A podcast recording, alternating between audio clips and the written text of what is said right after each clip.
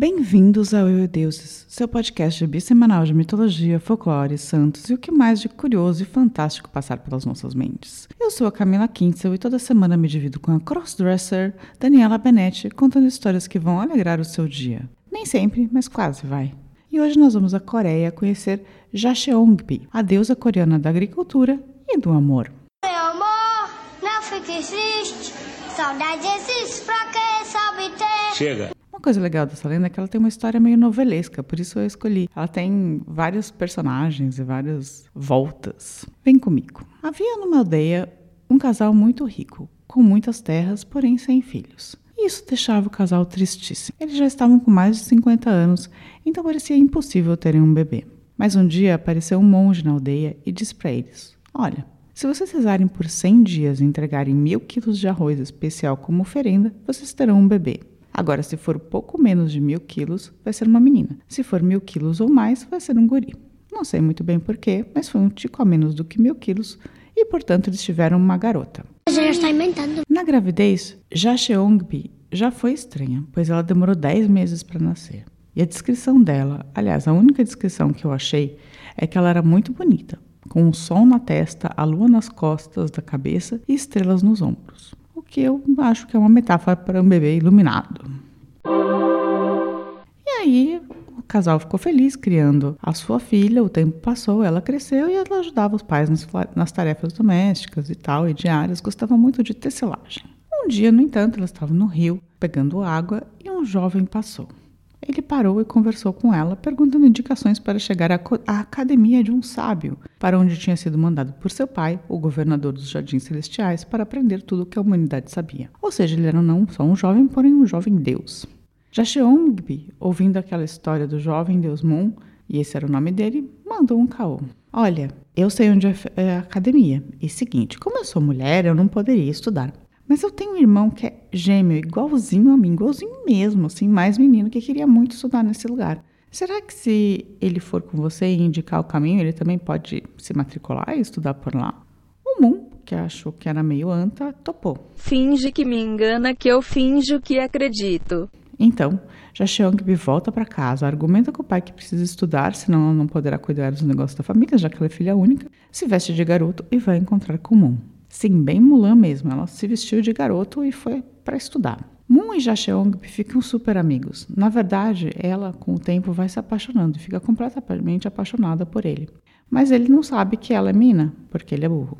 Ou teoricamente não sabe, porque em algumas versões rola até uma tensão de ele achar que está se apaixonando por um rapaz, isso né, ser errado para coreanos nessa época mitológica. E não importa, mas eles dividem o quarto e ficam três anos, cada vez mais amigos, próximos, nesse lugar na academia. Ao final dos três anos, o pai de Moon o chama de volta para os Jardins Celestiais, falando que está na hora dele casar e assumir os negócios celestiais, né? Pelo menos parte deles. Jacheong também decide abandonar a escola e voltar para a casa dos pais. Então, quando eles estão voltando para suas casas, Jacheong convence Moon que eles precisam tomar um banho no rio, tal, lá, pois eles vão chegar em casa mais limpinhos, mais felizes, né? Mais apresentáveis para os pais, afinal de contas estão viajando há dias. Ela vai para a parte mais alta do rio, se lava e solta uma nota né, escri- contando toda a história para ele, assim, dizendo que ela é menina, que, que ela é apaixonada por ele e tal. E essa nota, né, é, navega pelo rio e chega até as mãos dele, que estava tomando banho mais para baixo. Mensaje. É, mas ela já tinha fugido, porque ela mandou a nota e saiu correndo. Mas o Moon vai atrás dela. Eles chegam à casa dela e ela o esconde dentro da casa dela e eles conversam e, e declaram seu amor eterno. Bem fofura, assim. Aí o Moon volta pro céu, né? Precisa, ele não pode ficar lá na casa com, com a Jacheong, ele volta pro céu para explicar as coisas pro pai dele e tal. Mas nos Jardins Celestiais ele se distrai e o pai dele dá um monte de coisa para ele fazer e ele fica um bom tempo sem voltar e falar com a Jacheong. Esqueceu? Então depois você se lembra, tá, Cláudia? E ela começa a ficar preocupada e decide que no final das contas ela precisa ir para o céu para buscar o seu amor de volta. Para isso, ela pede ajuda de um servo que sabia o caminho do tais dos jardins celestiais. Vai ser tranquilo? Nada. O servo, no meio do caminho, tenta estuprar a Jacheongbi, que o mata. Como ela matou o servo, os pais dela ficaram full pistolas com ela, e porque ela desonrou a família matando uma pessoa. Aí, para consertar, ela resolve que ela vai ressuscitar o servo. Que loucura, que coisa absurda. É, que tinha matado, né? Que ela fica apavorada. Mas os pais dela entram em pânico. Com, como assim você consegue ressuscitar pessoas? E a deserdam. E parece que ela aprendeu a ressuscitar lá na academia, viu? É tipo uma escola do Harry Potter, pelo jeito. Então, depois de ser desonrada, deserdada pelos pais, ela é adotada por uma tecelã. A tecelã é contratada pelos céus para tecer uma peça para o teórico casamento de Moon, porque o pai do Moon falou: olha, você vai casar com essa menina aqui. Né? O pai dele está organizando. Aí o Moon vai até o ateliê, mas já Cheongbi, sem se mostrar para ele, fica puta e sabe que ele está tá tecendo uma peça para o casamento dele e prende o dedo do Moon num determinado negócio lá, tipo na janela, e o faz sangrar. E aí é um escândalo. Escándalo de la semana. Estamos presentando el escándalo de la semana. De la semana. O deus fica puto, né? Porque afinal de contas ele sangrou, não é uma coisa normal dos deuses. A Tecelã expulsa a, a Jaxiang de casa, falando que ela desonrou a casa e tal. Mas ela se sente mal por toda essa história, fica meio assim, ah, tipo, eu não devia ter feito isso.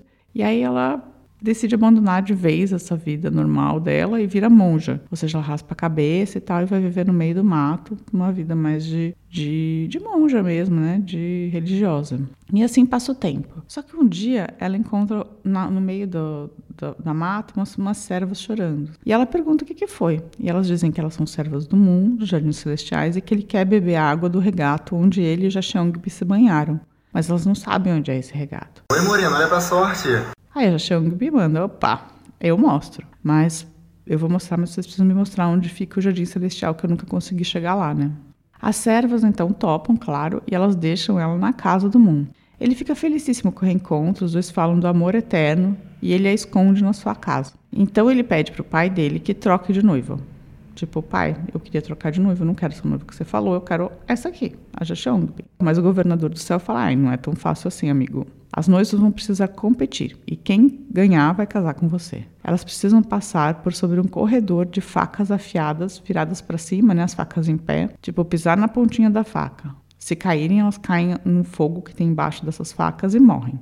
E quem conseguir passar por, esse, por essa provação consegue casar. Em algumas versões, a Jashang se corta. É, e, e ela, mas ela consegue de qualquer maneira atravessar. E esse corte, segundo as explicações, é tipo o começo da menstruação nas mulheres. Não, nada a ver, irmão.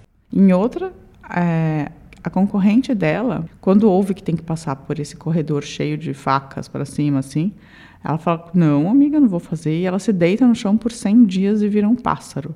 Ai, tô louca, tô nervosa. Ai, ai, ai cansada. E aí a, a Jacir Chung ganha no WO, porque não tem ninguém concorrendo com ela, porém ela tem que de qualquer jeito atravessar. Moon e Jachang se casam e ficam felizes. E o rei dos céus, contente, dá de presente de casamento para ela cinco grãos para ela dividir com a humanidade. E aí ela se transforma na deusa da agricultura. Mas ela, bem pidoncha, pede um outro grão, um grão que fosse um pouco mais resistente, para acabar com a fome dos humanos. E aí o, o governador dos céus dá para ela o trigo sarraceno. E aí surgiu esse trigo que é, é mais resistente a pestes e a temperatura e tal, e que muitas vezes já salvou os coreanos durante épocas de, de seca ou de, de muito frio. E essa é a história da Jacheongbi, uma mulher que nasceu de forma estranha, passou três anos vestida de homem para poder estudar, matou um cara que tentou estuprá-la e depois foi lá conseguir o amor da vida dela. Eu curti muito a história de vocês. Bem, você não precisa responder só no ar, você pode responder para mim, em contato, ou para Dani, em contato arroba euedeuses.com.br e reclamar que eu conto muita história coreana. Ou então falar que só quer histórias coreanas, que é um podcast só de histórias coreanas. Além do e-mail, você também pode entrar em contato conosco pelo Instagram, pelo Facebook ou pelos comentários do YouTube. Além disso, mais duas dicas de ouro. A primeira é divulgue esse podcast para os seus amigos. A gente faz de graça, só pede isso mesmo. A palavra espalhada. A segunda é vai ler uns livros. Faça a carteirinha da biblioteca, vai dar um passeio num desses lugares maravilhosos que emprestam cultura de grátis pra gente. Vai lá. E tenha uma boa semana. Na quinta-feira a gente tá de volta. Tchau, tchau. Beijo. Amarra o teu arado a uma estrela E os tempos darão safras e safras de sonhos Quilos e quilos de amor noutros planetas risonhos, outras espécies de dor. Uou, uou, uou,